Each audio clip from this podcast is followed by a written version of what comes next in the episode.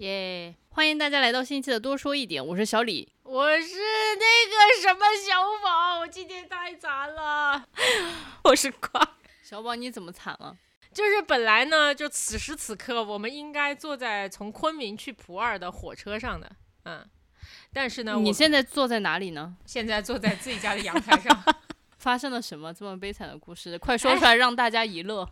你有什么好这样子语气说的？这不是最惨是你吗？就本来呢，我和小李要去旅行，不过呢，我们的机票被连续取消了三次。连续取消的意思就是他取消了，我就改一班儿，然后刚改好，他告诉我您 订的这个航班又取消。我心想，你要不就一次过取消了，告诉我不能去就算了，三次啊！对我们的听众朋友们，有没有跟航天航空 相关的？能不能告诉一下我们这些小白，为什么他们要逐逐个取消，不能一次浇灭我们的希望？对，总之就折腾了半天之后，我们就决定就是说，那就不去了。所以这一个周末立刻就空了下来。感谢郭二给我们推荐了环球影城。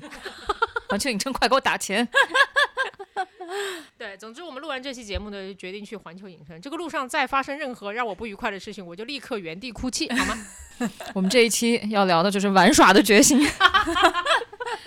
下定决心要去玩，绝对就是不能够放弃。刚刚已经把我们这一次要聊天的主题“决心”两个字点出来了。你可真能动。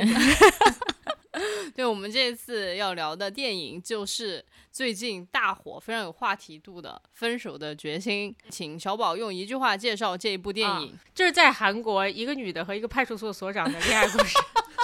一个女犯罪嫌疑人吧，啊，和一个派出所所长的这个呃恋爱故事。我觉得这个派出所所长，然后在这个电影后半段的时候，再次见到这个女的说的一句话，能够很好的概括这个剧情。它就叫做说，在我同一个警司管辖的景区，呃，管辖那个片区里面，你两次都把自己的老公杀掉了，你说这是不是巧合？剧情介绍完了，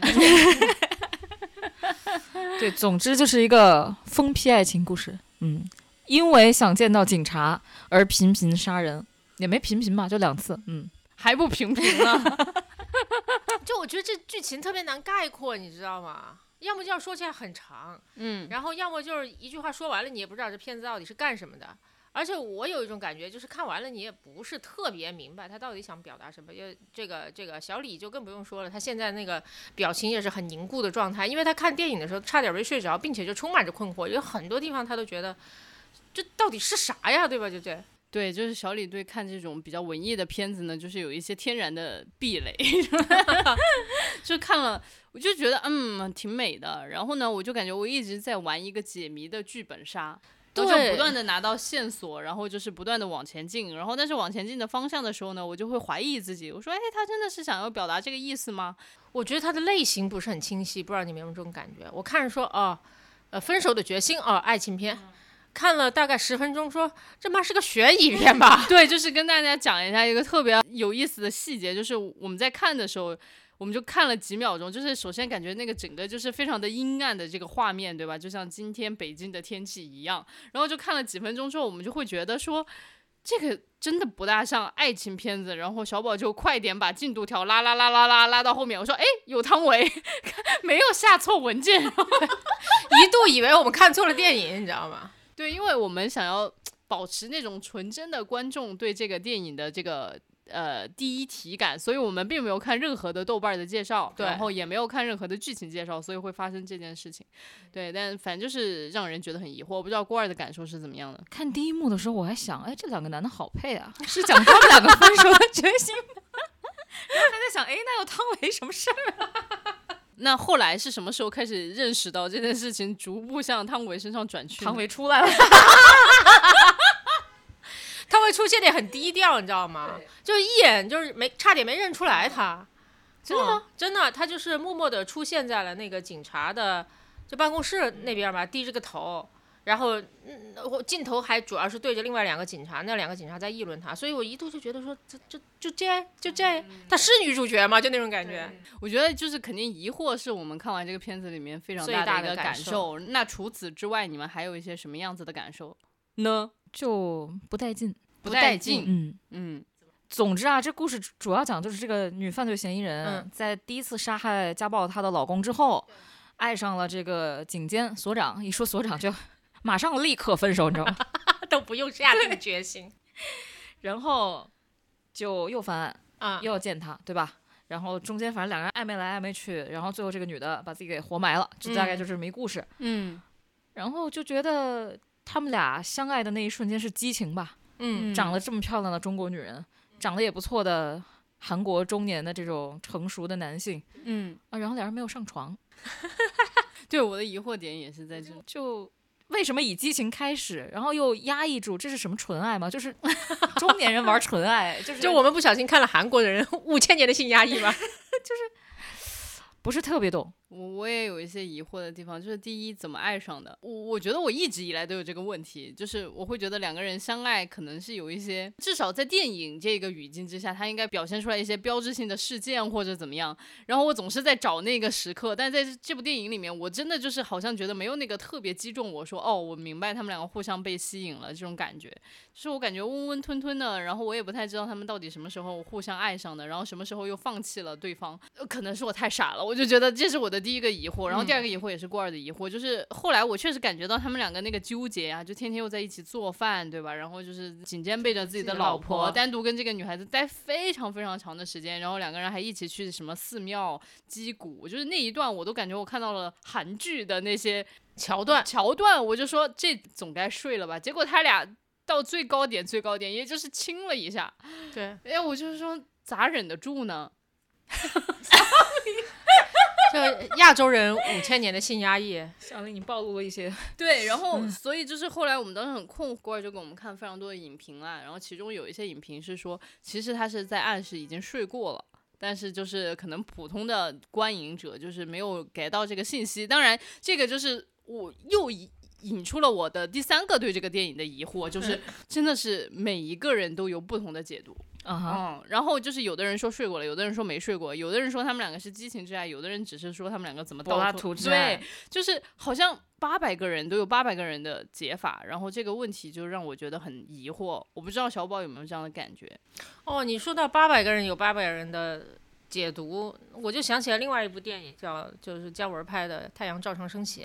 其实我还挺喜欢那个电影的，虽然很多人也在骂，也而且也觉得看不懂，也是八百个人有八百个人解读，那他他当时的那些解读是完全大相径庭的方向吗？是的，是说相径庭。我你你有印象吗？郭儿有印象吗？有的，有的，对，就是这种，嗯，确实就是类型很模糊，然后你看半天也不知道他想干嘛，嗯，然后看到最后就是我不知道大家怎么想，我相信就是有这么多人讨论，肯定内心还是有一丝喜欢的，以及有那么多人要去解读它，不就是为了去理解它吗？嗯，啊说到说回刚才你说那个话题，你就说啊，有些人说睡过，有些人说没睡过，就我想问的是，这个有没有睡过这个事儿，对于看懂这个电影来讲重要吗？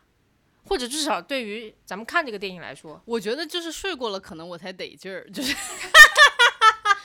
种不得劲儿的，我跟你讲，睡过可能就没那么多事儿了，你知道吧？我觉得觉得后面那种很强的情绪和很强的羁绊，往往都是一种这种欲望没有得到满足才会产生的。欲望我已经满足过了，我觉得其实后面就没有那么多事儿了。嗯，所有亚洲的这些片子里面情情节推动都要靠性压抑，我真的也是服了。其实你刚刚说到这个东西，我就想到了有一些片子，它的那个结构可能就是前面也是勉强勉强勉强，然后突然就啪就睡了，然后睡了之后很快就是剧情发展非常快，就马上结尾。就是我在印象当中会有这么几个片子，大概就是这种结构，就是他把睡当做最高的高高潮，高潮，对，然后就是很快情绪就急转直下，可能就是两个人纷纷锒铛入狱啊，或者是两个人都是一起走向大海之类的，看过些什么？大概吧，就是你刚刚一说，我就想到这个，因为我觉得可能在我的心目当中，睡了没睡和亲了没亲，这是两个层次的东西。啊，嗯就是亲亲可能只是少儿时代、青少年时代一种表示互相对对方喜欢的一个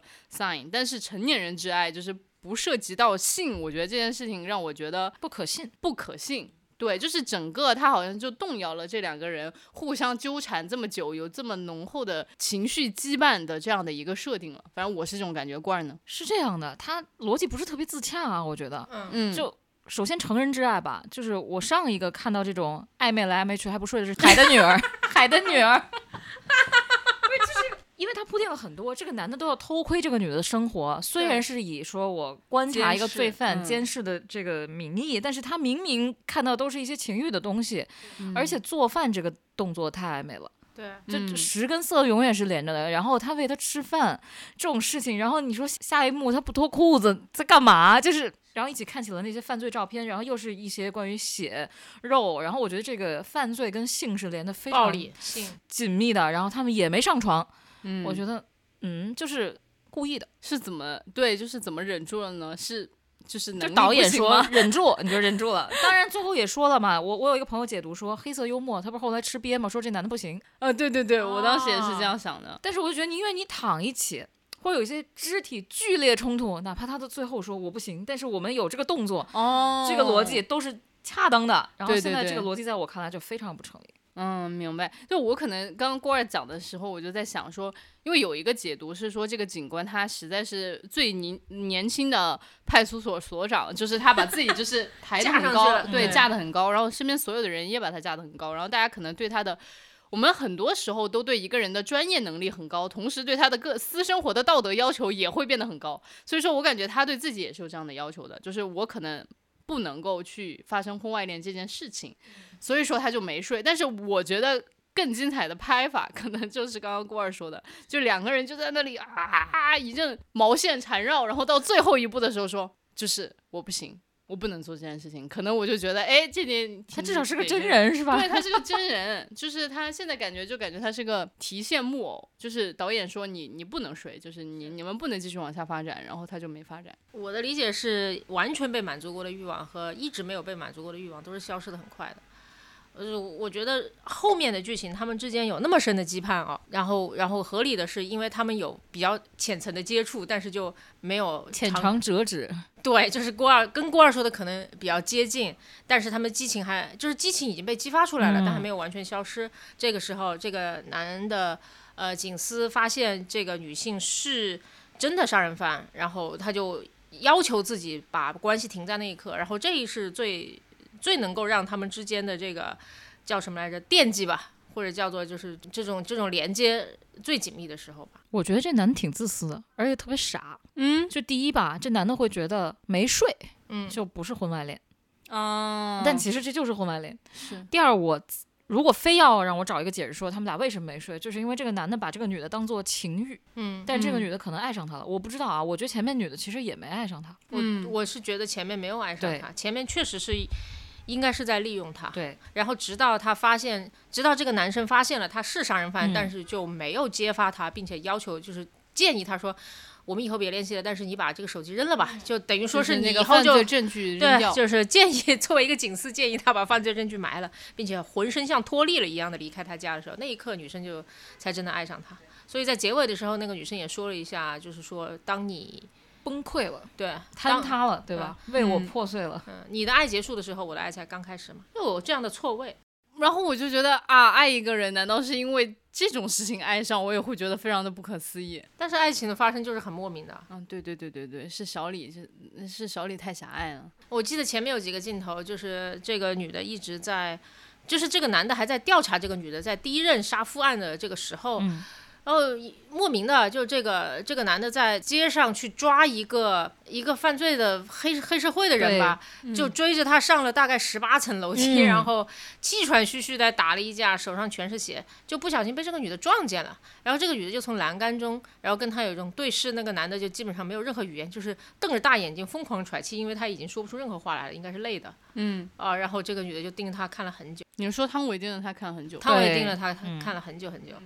所以就前面还有有安排好多这种一开始在我看是意义非常不明确的这些场景吧，到后来你再回过头去看，就为什么我说也许我还会看第二遍，你会后来回过头去看的话，你说哦前面这一些都可以串在一起，嗯，对，就是你会觉得他们两个一点点观察对方，接近对对方，然后用一种偷窥的这种拍法，你就感觉他们是在慢慢进入对方的心灵。是的，嗯，然后但是那会儿都不是爱，我觉得只是进入对方心灵，还只停留在一个激情的层面。然后直到男的说：“我尊严都不要了，我的原则都不要了，我为你放弃一切职业的对操守，操守。”他就觉得 OK，这是爱。哦，原来爱情就是要放弃这么多东西的呀。也不是爱情就是要哈，但我就觉得就是，反正感情真的是就全世界最莫名其妙的一个话题。我觉得就是为什么会有什么丘比特之箭这种莫名其妙的形容，就是它发生的时候往往是特别莫名的。可是两个人都是在这种莫名其妙的牵引之下做了很多事情，而这些事情一一一点点确认了就彼此对彼此的爱，就暗中的观察也好，然后对他好也好，等等吧。我觉得小李现在就是应该回炉重造，再去看一下，再去看一下这个电影，然后再去体会一下爱情到底是一个。你就别看了，你看到你看第一遍的时候，中间真的一度睡着。我没有真的睡着，我只是觉得哇天哪，真的太困了，很慢，因为节奏很慢，然后一切都是蓝偏蓝偏绿的那个色调嘛。我看了很多分析嘛，就说他对山与海这个东西，呃，营造的非常的多，但是我觉得稍微有点刻意，就包括孔子说这种话。呃，就非常的让我一下就跳戏了。对对对，我有个导演朋友说，我跟我导演朋友说这个电影，我看我的观感是觉得啊，气氛还挺好的啊。然后他就说，其实如果导演的团队的制作团队哈是一个非常靠谱的专业的团队，大部分电影的气氛感都是能烘托到位的 啊。这是客观评价。所以你要说这个电影好，是就是因为它气氛感好，就完全站不住脚。我感觉现在就是已经明确的分成了两个阵营，就是小宝阵营和。罐儿和小李阵营啊？怎么了？因为罐儿和小李就是我俩，就是觉得这电影不行，就是不是那么得劲儿。然后可能我觉得从故事还有设定的层面上来说都太莫名了。但当然也可能是因为我自己很狭隘，可能这个世界上有更多很莫名的故事都还没被拍拍出来啊。是。然后，但是我就觉得也不是所有莫名的故事都值得被拍出来，是不是？是这个是真的。是，所以就是我就在想说，嗯，他被拍出来，然后被。大家看到，就是导演的意图到底是什么？他真的真真正正想要讨论的那个议题是什么？因为我们之前看了挺多的那种。叫做什么？挺多看了看了挺多的电影，就比如说他可能就是在讨论那个五千年的性压抑，对吧？或者说讨论这个呃母女之间的这种羁绊，然后或者是说讨论讨论人生的这种迷茫。然后我不知道这个片子里面到底在讨论啥，就是讨论畸形之爱如何开始与如何结束嘛？对，就是我觉得我抓不到那个活儿，可能阅读理解太差了。然后但小宝你这个阵营，你就觉得哎，他拍的就是挺合理的，他的那种欲望。呃，部分被满足，没被满足，然后所以才会后面这么多拉拉杂杂的事儿。你是觉得他挺说得过去的？反正我感觉我们现在今天这个谈话就变成了两个两两大阵营的对垒。我我没有觉得是对垒啊，不不不敢站在他的对立面，你知道吗？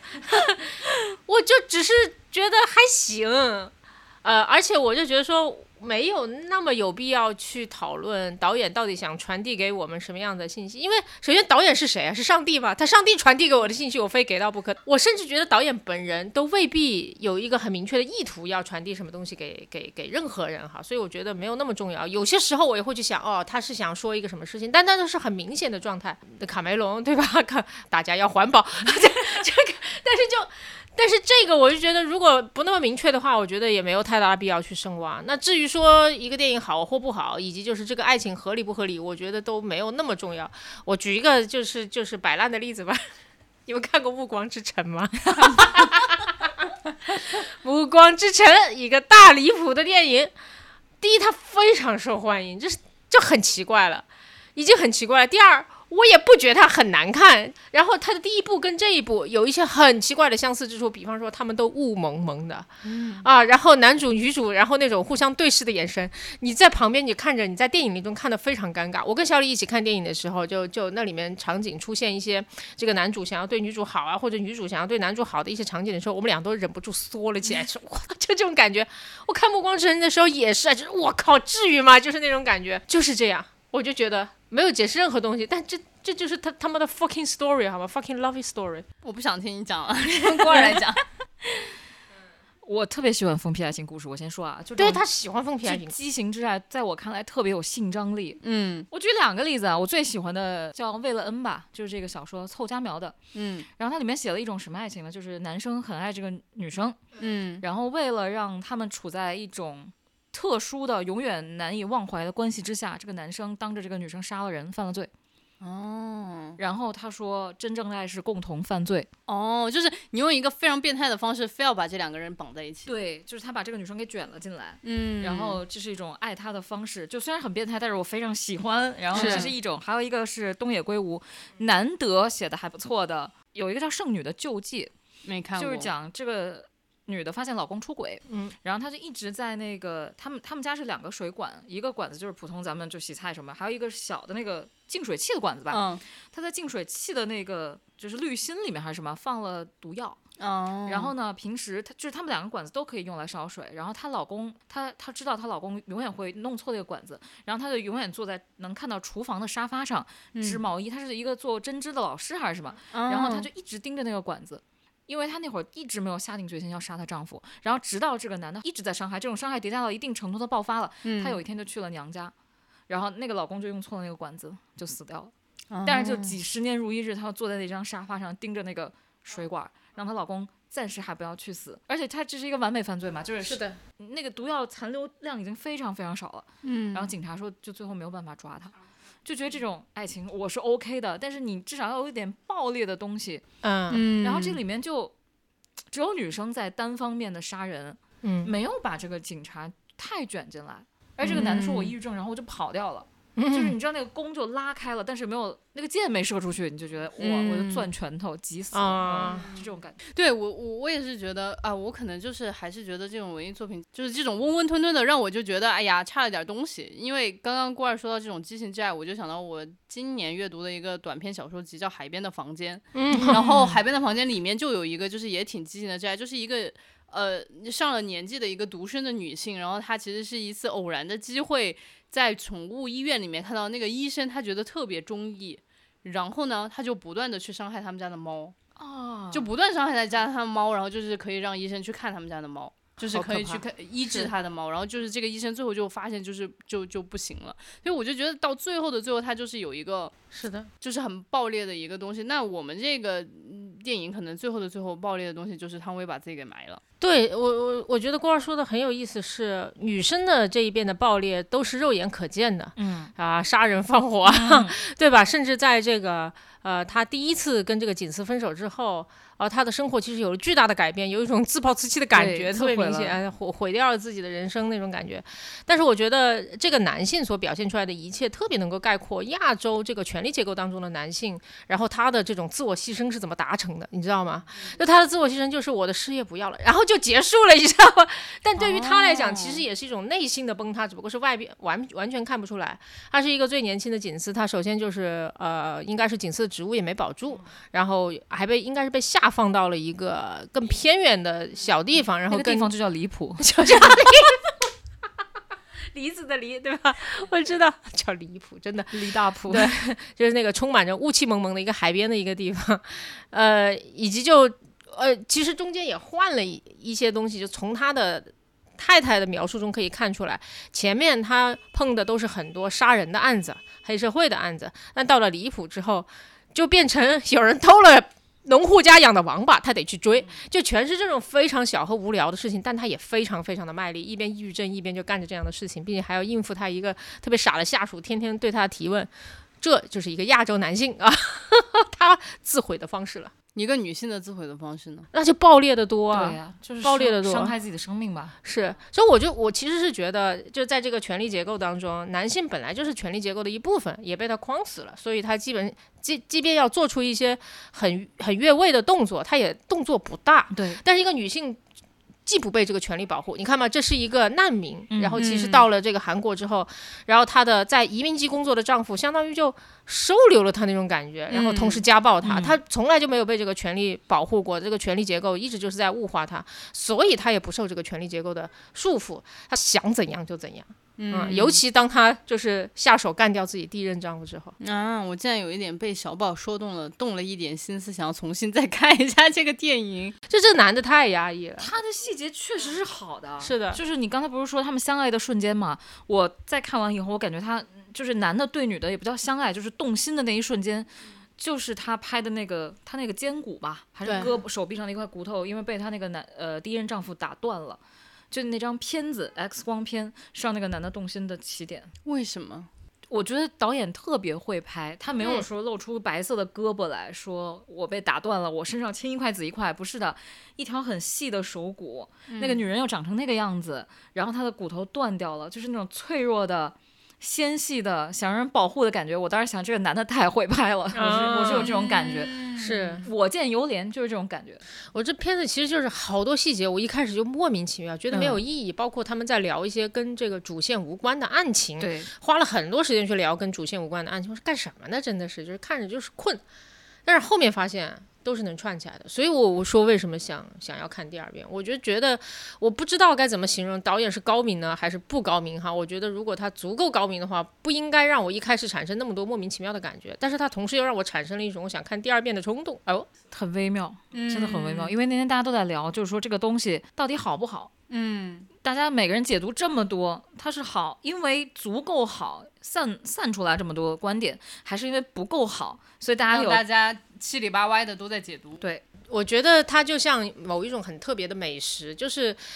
最牛逼的美食，都不是最好吃的哈，最牛逼的美食都是那种处于难吃、恶心边缘的一些美食，类似于什么臭豆腐啊、榴莲，榴莲啊。啊，发霉的福呃那个芝士啊，就这种有很多人会很讨厌，但是有很多人非常痴迷，于是他们两边的意见就会形成一种舆论的风暴啊，就把这个美食卷入其中。所以说，其实当然这个跟作品本身没有关系了。我就觉得，就是其实是引起争议本身是对于一个作品来说是好的。如果它毫无争议，就是比如说就是烂到底了，那就没什么好说的了。然后或者说大家一片说这也太牛逼了，然后好像也不会对，我就觉得有一些导演是喜欢在人的品味的刀尖上面跳舞的，但这是很危险的一件事儿啊，因为你很难保证，就是说，你想在刀尖上跳舞的人就能在刀尖上跳舞，这个这个太难了。大部分人就是他的 把自己脚给剁了，对吧？嗯我是觉得精妙的地方肯定有，包括山之篇和海之篇嘛。他本来是说他要分成两个部分，后来还是就是那个界限没有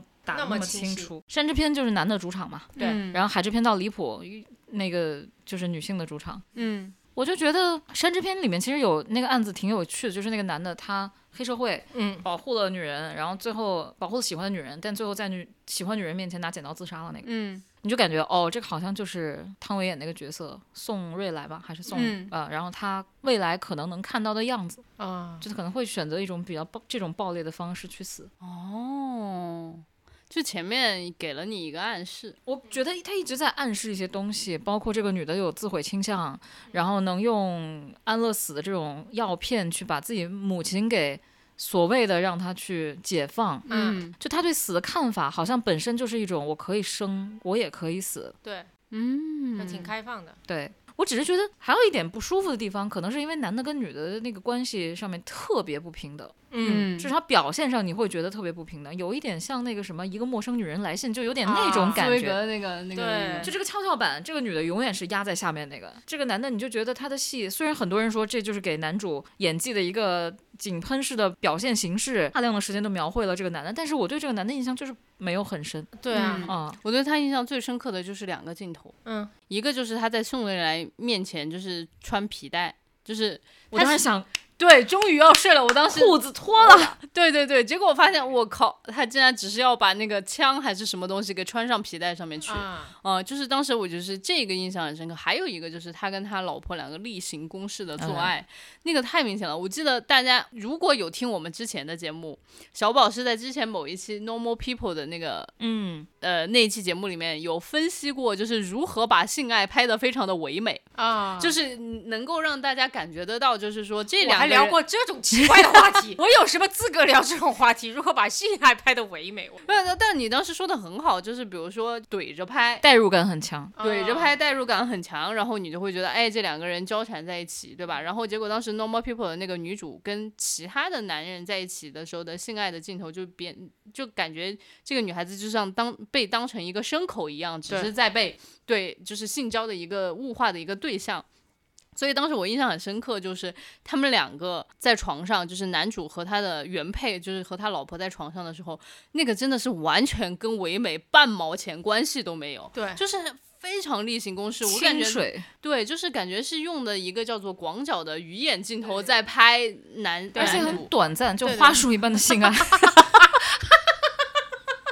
就这种蜻蜓点水，对男的也没有很费力，女的也没有很费力，然后我们就对完了。对，然后而且他老婆还说：“你看我们这样真的很好。”我说：“嗯，好在哪里？就是你懂吗？我就觉得，就大家都是在礼礼貌貌、客客气气的维护这一段就是游丝一般的 fake 的啊婚姻生活。对，嗯，然后我就觉得我对这两个镜头，我觉得印象是非常深刻的。嗯嗯，因为而且很有意思的是，因为他是可以把性，你绝对相信他用的一切的镜头的语言，你绝对相信他能够把真的好的性爱拍得很牛逼。很唯美。然后结果他选择这样的方式来拍，他这个就是有他的意图的，对他其实就是想展现这个男主跟他老婆之间就是早已经貌合神离，不知道到什么地方去了。这里也也有一点很有趣，就是，呃，如果你站在男主的视角来看，他是出轨了，不管是精神还是肉嗯体，他原来的家庭似乎还挺需要他的，对吧？然后他的太太跟他说：“哎呀，我们这样一直下去多好，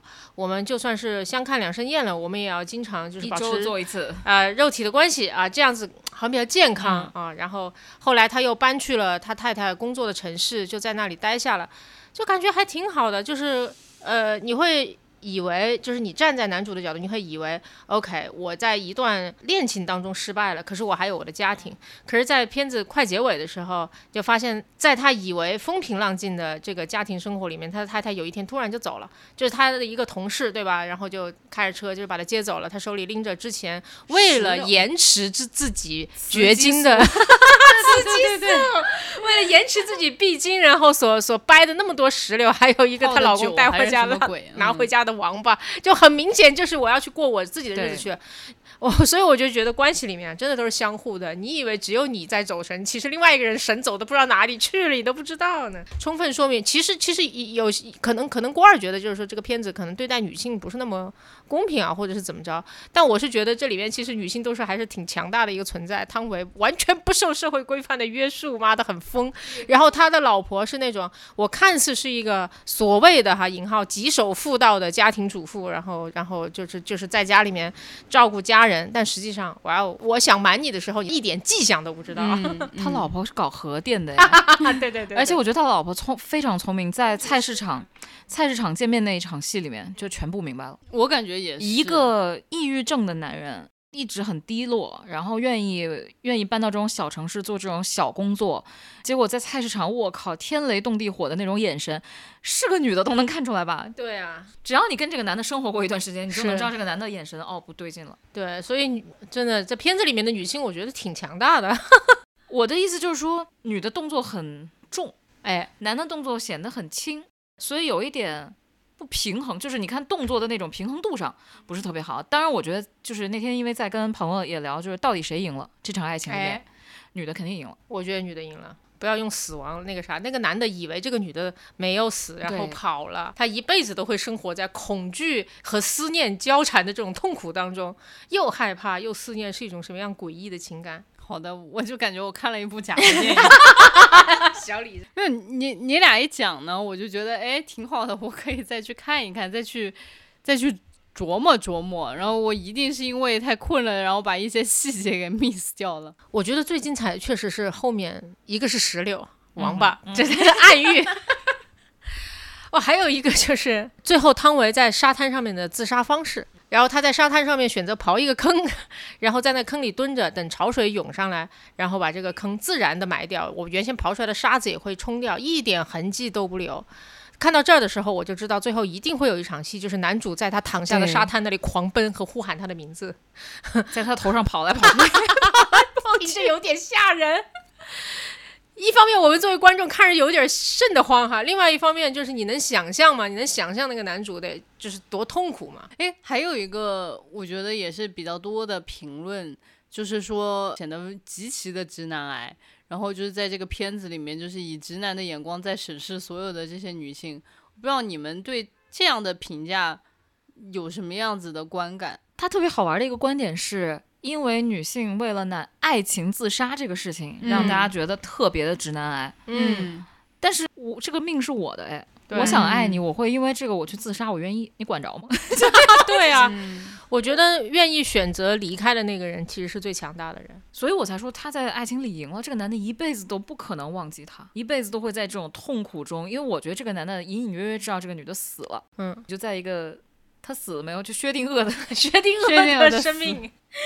对他死没死呢？死没死呢？就是你会一辈子在这种焦灼中活活着。但这个女的自己的爱情这个仪式已经完成。你就想那男的多惨，我觉得他就是一方面很害怕这个女生死了，但他又不完全是因为喜欢她，另外一方面也是就觉得自己的前面所有的追查都泡了汤，但另一方面他又很害怕继续追查，因为毕竟就是上一次就是那个女生有一个录音嘛，就是说的是这个男生叫他把手机丢掉，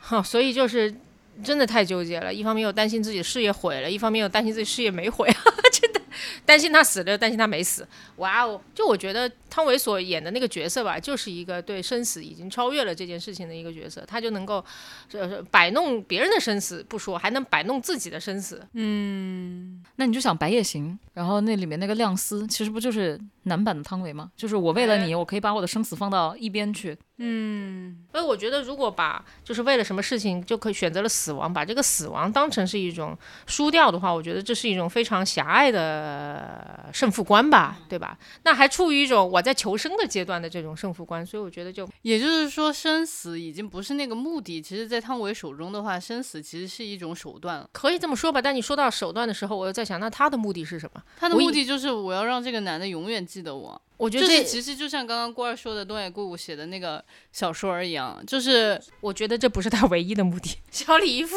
说：“我真的可能没有看过这部电影的表情。”不是我看过，就是当然，我觉得看了之后，我可能没有没有想这么多，啊就是但是我理解到这一层了，就是我理解到这一层，就是说他死其实是为了让这个男的永远忘不了他，就这种东西我还是能够理解的。然后我永远忘不了他，其实就是因为我觉得其实有点负气的那种感觉，就是有点赌气的那种感觉。他们不是第一次，就是说你对我的爱结束了，你要对我告别的时候，我才真正开始爱上你嘛。然后其实汤唯的那种感觉就是，哼，小燕儿，你要不爱我了是吧？老子要让你这辈子就是忘不了我，就是我感觉就有点像这种赌气，然后到最后，但是同时可能他也意识到自己真的很喜欢这个男的，也想保住他的生命或者怎么样，或者保住他已经被降级到离谱的这样的一个一个公职，所以说他就选择了自杀。我就我觉得可能这就是他的目的吧。除此之外，我也想不到有什么目目的，而且我觉得他的身世其实也是一个。让他能够，就是让他能够这么轻易的去做出，也不叫轻易，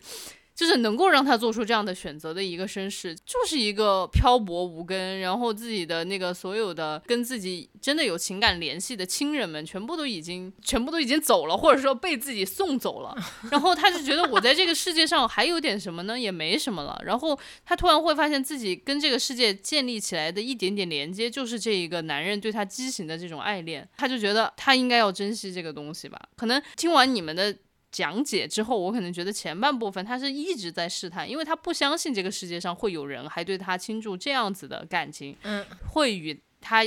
形成这种感情的连接，所以他一直在不断的、不断的试探这个男的。就比如说，他明明知道这个男的在观察他，他就故意表现出来很多的东西。然后还有，我记得有一个细节印象我也挺深刻的，就是汤唯在那儿假装睡着，然后那个烟点着了，然后那个男的就要好像把他的那个烟灰给接着，实际上他就是通过旁边的动静，他就在看这个男的到底是。在我睡着的时候，他到底是想靠近我，还是想去厨房倒杯水，就根本不管我？其实我觉得他就是在一点点试，一点点试，试到最后心满意足，说好的，我确信了，这个世界上有一个人，他用这样子的情感与我发生连接，我在这个世界上不是完全无根的浮萍了。到后面这一刻，他就是他确信完了之后，这男的就说拜拜，我要走了，然后他就觉得完全不能接受。就是一种复仇般的赌气的心态，然后一定要找回这个男的。我觉得有一部分，但也没有那么赌气，是因为你就想一想，他知道自己杀了人，然后这个警司也发现了他确实杀了人，甚至掌握了一定的证据。这个警司那么难过的跟他说：“你把手机抛了吧，把证据埋了吧，然后我也走了。”他在这种情况下，他也知道他们俩之间的这个。是不可能像一对普通的情侣一样过日子的，嗯，他是非常清楚的，所以我觉得无论是后来他去离谱，还执拗的希望见他一面，还是最后在沙滩上面把自己埋了等等，这一切里面都还是有一丝绝望的心情，并不完全只是赌气，没有未来，就是没有未来，没有未来，但是又会强烈的爱着，对，可能因为这个强烈的爱再去杀人。我觉得有一点特别有意思，因为今天我们吃饭的时候，我们三个就聊到这个汤唯就是雌激素本素嘛。就自己他自己能散发费洛蒙。有有一个细节对比，在第一章的时候，就上半章的时候，那个小男警官就对这个女的特别警惕，嗯就觉得这个女的非常危险，一定杀了人。结果到了离谱以后，那个小女警官就觉得她非常的可怜、脆弱、柔弱，就你可以能感受到中间的那种差距，差距。就这个女的真的很危险，而且我觉得这个女的非常清楚自己露出什么样的表情，在死去的丈夫面前微笑，就是那种东西会吸引到气味相同的人，会吸引到这个男的。嗯嗯他自己特别会利用这个，然后这个男的这一点上就有点南宁啊，或者说是直男癌，就是男的就喜欢这种是脆弱啊、身世飘零啊、被嗯家暴啊，长得当然长得好看啊，就是嗯以及还有一点点危险的气息，哎，就是比这个比较城市化，我觉得这一点。嗯，这很有道理。你要说如果找那个离谱那个小女警啊那样的一个女演员来，然后这个爱上，我说牛，都变喜剧片。对，所以就刚好就顺着这个话题就说到汤唯的演技嘛，因为就是上一集结结尾的时候，罐儿已经有过爆言，就是说汤唯就是没有演技。那其实刚刚听下来，又感觉她好像又演出了一副那种楚楚可怜，就是又危险又美丽的这种蛇蝎女人的这种感觉。那你觉得这一部电影里面她的演技有改观你对她的城市化的印象吗？没有 展开讲讲没。有，我就觉得应该感谢导演吧，嗯就朴赞玉太会拍女人了。是，太会小姐的时候，那些张力，金泰梨长了一张多纯洁的脸，然后就拍成那样子的，然后我就当时就想，我的天呐，太会了！我觉得他发现了汤唯身上的一些特质，因为汤唯的眼神真的很狠，包括做采访的时候，哎，嗯我觉得这你是吧？就那种，就是那种，你又觉得好美，嗯，就是他眼神是很带劲的，嗯，但是他演技是不带劲的。所以你把它搁到前面，就是还在试探的过程中，那个尺度，我觉得他是表现的非常非常好，把他个人特质发挥到极度了。但是到后面他真正疯批起来，我又觉得没有那么想象中那么狠。我觉得就是后面疯批是靠演技了，他就稍微哦欠缺了一点，嗯也不算刻薄吧。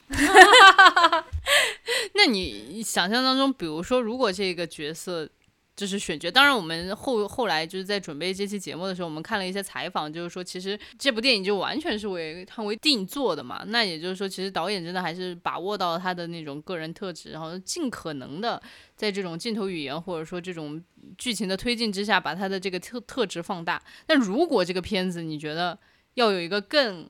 合适的女主角来演，你会觉得会是谁？具体的人我不知道啊，因为每个女演员在每部电影里表现实在差距太大了。但是嗯我觉得汤唯确实是个好人选，因为你能看到王佳芝的时候，她就是脸上要有破碎感，然后嗯眼、眼神里还要有狠感，就是这种能符合这两个条件的女演员。不多。嗯，我就没什么感觉，说老实话哈。确实，它里面有几个地方是让我非常出戏的。一个呢是他可能韩语不够好的时候，他拿手机，呃，第一次长段长段的翻译，就是他是怎么漂流到韩国，然后然后跟她的那个那个死掉的丈夫认识的那一段儿，然后那一段儿不是他说我在什么浑身又屎有屎有尿的情况下左摇右晃啊什么的在船上，然后他的身体就开始晃，然后我就一秒出戏，我就说有人那么说话吗？我就很奇怪，你知道吗？就是比方说我说我坐过山车，我就下来就吐，我不会说着这个话的时候就比头低下来要在你面前表演偶吧，对不对？我就觉得好奇怪的，就那一段儿啊，反正里面有好一些，我我确确实同意。我虽然我对什么是演技根本就没有任何研究哈，但我就确实觉得里面好几段出戏。仔细想想，那些让我自己感觉出戏的场景，都是那种需要他用到蛮多的肢体和表情的那些场景。就如果他只需要待在那里，表现一副我情绪很复杂，我现在也不好跟你说什么。他如果想表现这个，哇，那真的很完美。但如果他但凡要对 要表现一些很直接的东西的时候，反而就不行了。嗯，我觉得跟很多演员是相反的。很多演员如果他有非常具体的，此时有非常具体的目的、动作、语言的话，他是没问题的。嗯但让他表现一种复杂的氛围感和情绪，他就很困难。他是截然相反。你这说起来，感觉就是汤唯老师更是 Master shift 的那种感觉。Master shift，耶耶耶！但我不知道，可能真的就是上天给饭吃吧，就是这种这种类型的演员。我记得之前有听过有一个都不是导演，他就是拍平面的，然后他就说他拍有一些演员的时候，他想要营造出来的可能就是刚刚小宝说的那种，我现在不方便跟你说什么，但是我现在很复杂的情绪。但其实他把这种想要传递的感觉传递给那个演员或者他被拍摄的对象的时候，那个。被拍摄的对象不知所措，并不知道自己应该怎么样。最后实际上是这个平面的摄影师说：“你往那边看啊。”然后他就往那边看，然后再加上整个灯光，然后布景的这样的一个捕捉，咔，那张照片出来就是那种感觉。是，所以说其实我觉得就是电影复杂，可能就复杂在这里，就是你我们可能会。单纯的说这个本子好不好，这个演员好不好，怎么怎么好不好？但其实它背后完全是一套复杂的，我也不知道是什么样子的工程，加在一起才会给大家体现这样子的一种感觉。一个黑匣子，最后传递到观众这儿的是什么？哇，好难控制的。就除了演技这件事情以外，我觉得这个电影还有一个很值得聊的，就是它故事本身，就是它的这个设定本身，就是我觉得它并不是一个特别好的故事。怎么说呢？郭二觉得它是一个怎么样的故事吗？我我说不好，因为文本转化成光影，有的时候是影像给它加分了。因为靠一些，嗯，举个非常离谱但简单的例子，就是看《鬼灭之刃》的时候，哦，啊，漫画其实我觉得还不错，但是你看到动画的时候，你就完全觉得他把那个浮世绘的效果一做出来，整个东西就完全加分了。嗯啊，它是一个靠影像加分的东西，但是你这里面炫的这个技。我能明显感觉到不是编剧在剧本里写出来的东西，否则为什么会这么频频的有这种窥视的镜头啊？感觉就直觉蒙太奇也很奇怪，对，因为就是这个前面有很多操作是那种。男生在偷窥这个女生的生活，窥着窥着，然后这个男生就进入了女生的生活，所以你才会看到那个女生的那个烟抽了一半，烟灰快掉到地上。那个男生前一秒钟还在可能相隔五十米外的车上拿望远镜看，下一秒就已经拿着烟灰缸就是接住他的烟灰了。就很多都是妄想是的情节变成了真实的影像，对，所以有的时候你会觉得这不太像编剧能写出来的东西。那么用这种影像去填补这个故事。为什么是是不是剧本里有一些欠缺的部分，或者说如果不用这些东西，这个剧本是不是就会比较干？这个是我在考虑的一个问题。哦，他可能本子上就写的这个男主他在偷窥他，然后这个导演他就得想，就是说那我怎么能把这个东西在偷窥过程当中的这种情绪流变啊，就慢慢的爱上他这个过程。因为我想，如果只写偷窥，或者说远处观察，这一点暧昧都没有。哎，真的是，他必须让这个男的进入到这个空间去，跟这个女的有一些碰不到、摸不到的那种流动吧。然后加上那种暧昧的嘘嘘嘘嘘的那种影像，你会觉得哦，这有情欲渗出来了，感大概是这种感觉。但我总觉得剧本，嗯，不知道，当然没有看到剧本，不敢妄下结论。嗯，你自己觉得呢？你是觉得故事，呃，有些什么样子的？比如在你眼里的欠缺，或者说是哪儿没连上的什么的？我觉得我完全是个外行，所以我根本没有办法说这个故事好还是不好。我只能从观众的角度上面来说，就是觉得这么说吧，就是觉得如果没有跟你们俩聊的话，我估计没有太多的动力会想要再去看第二遍，因为故事的主轴不是特别清晰，有很多庞杂的。对，然后就是比如说，嗯，我当然知道，比如说。拍瑞来的他怎么毒死他的亲人，对吧？还有就是说他怎么来到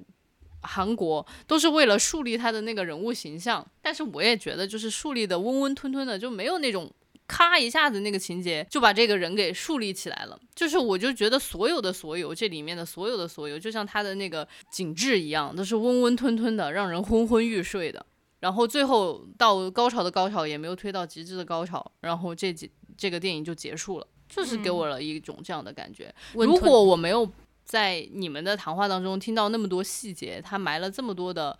对吧？设定，我会觉得那就是一个。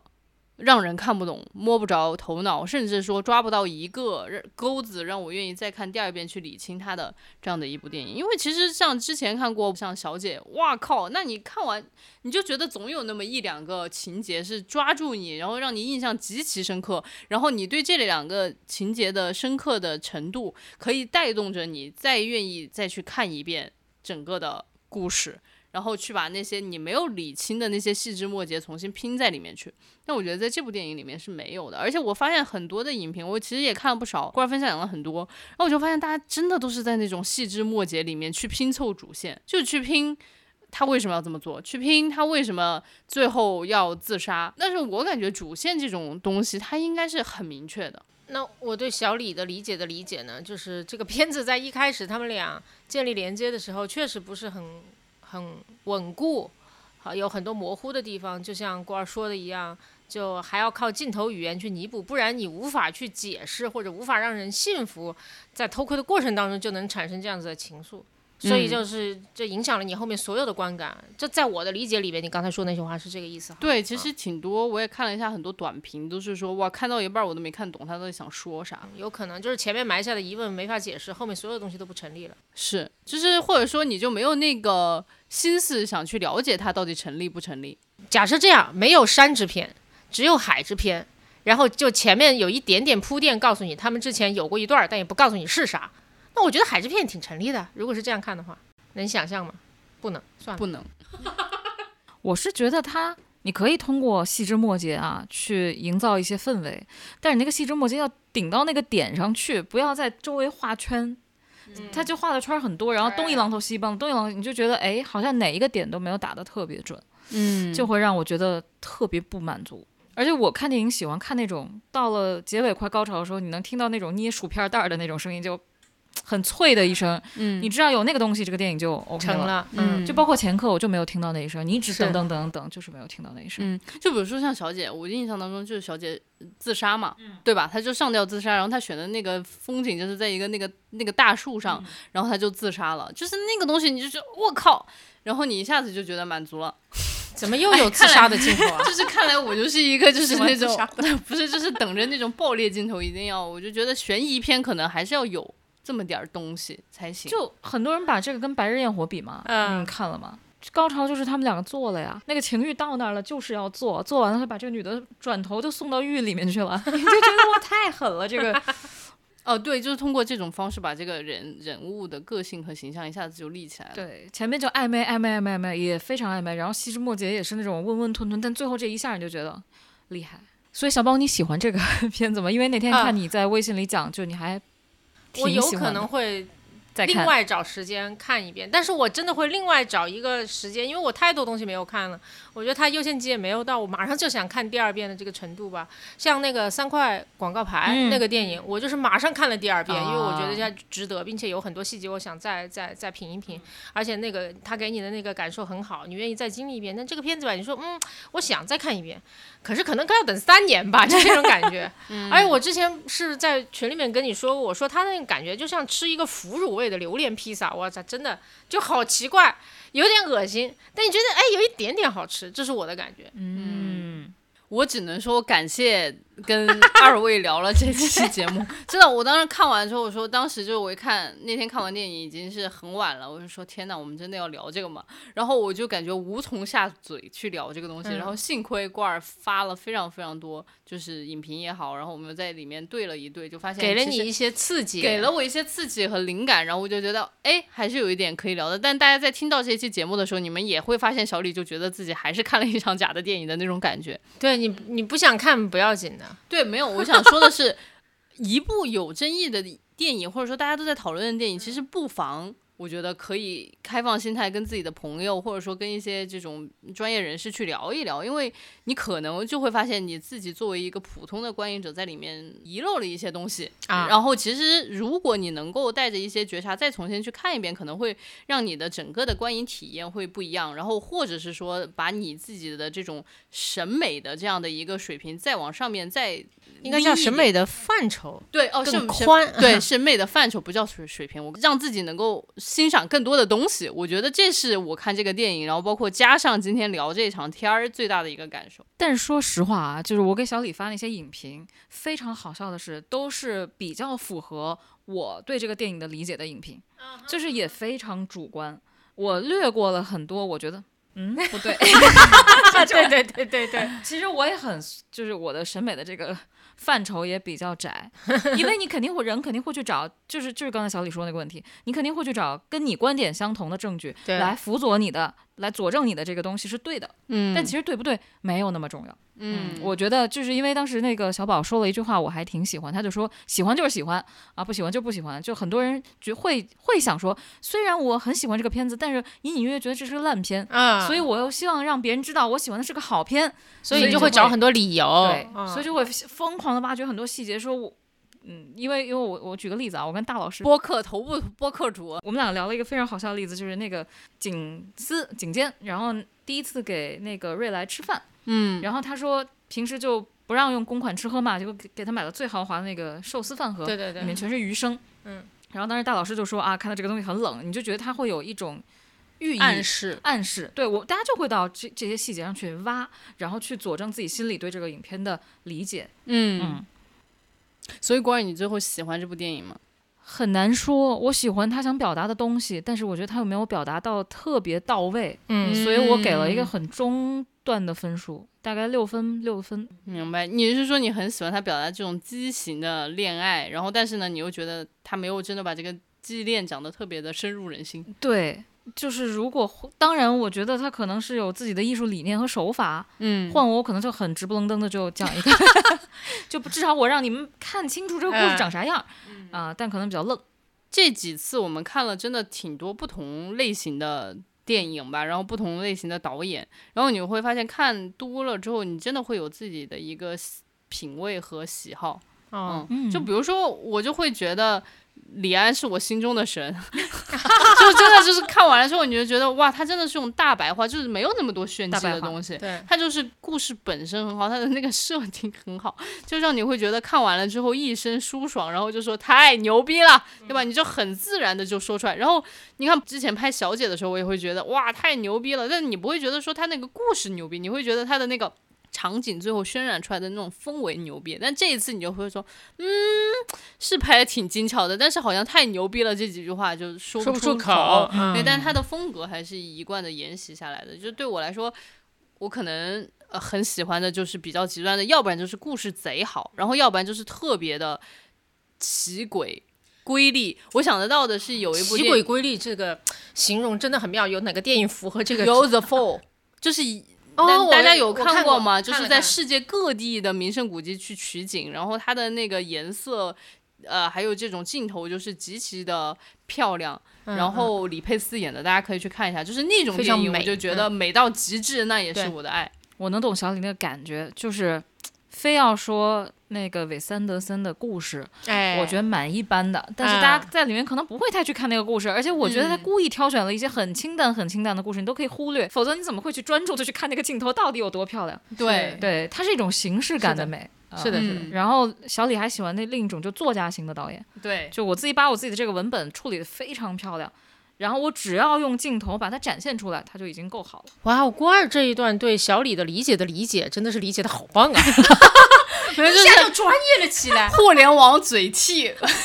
郭二是小李的播客嘴替啊。对。所以你们呢，就是如果嗯我们就丝滑的进入到推荐环节，就是如果你们要推荐一部你们特别想推荐给大家的电影，然后并且讲讲你们的推荐理由会是什么？哇，一时好突然，不是说史上你最喜欢的，就是你们那么你打开了你的豆瓣是不是啊？现在的心情。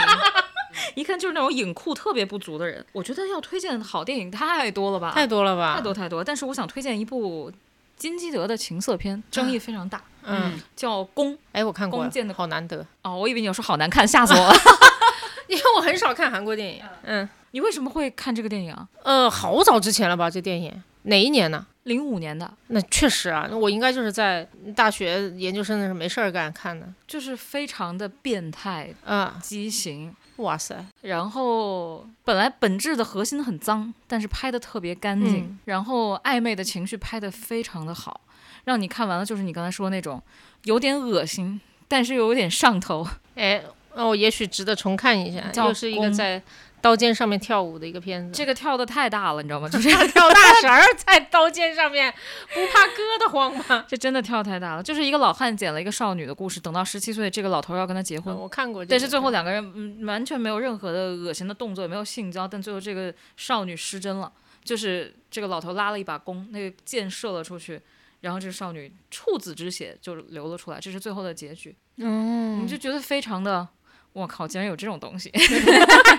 对对对对对，我刚才在录播客之前，在跟呃郭二聊天的时候，我们就聊到我们都很喜欢的一个漫画，也改成了动画吧，叫《链锯人》。电锯人，他第二部就好像叫链锯人，然后说是世界上最自由的漫画家藤本树画的。然后如果你打开那个漫画 APP 去看的话，他的漫画每一页的弹幕上面都在骂娘，但是那个骂娘数字之多，评分之高，然后看的观看人数之多，也是令人难以置信。所以我就觉得。就有这么一种类型的东西，就叫做通过疯狂的冒犯大家，然后来 推进人类审美边界。推荐大家去看一这真的不是作者在刀尖上跳舞，他是把大家都推到刀尖上跳舞。嗯，对。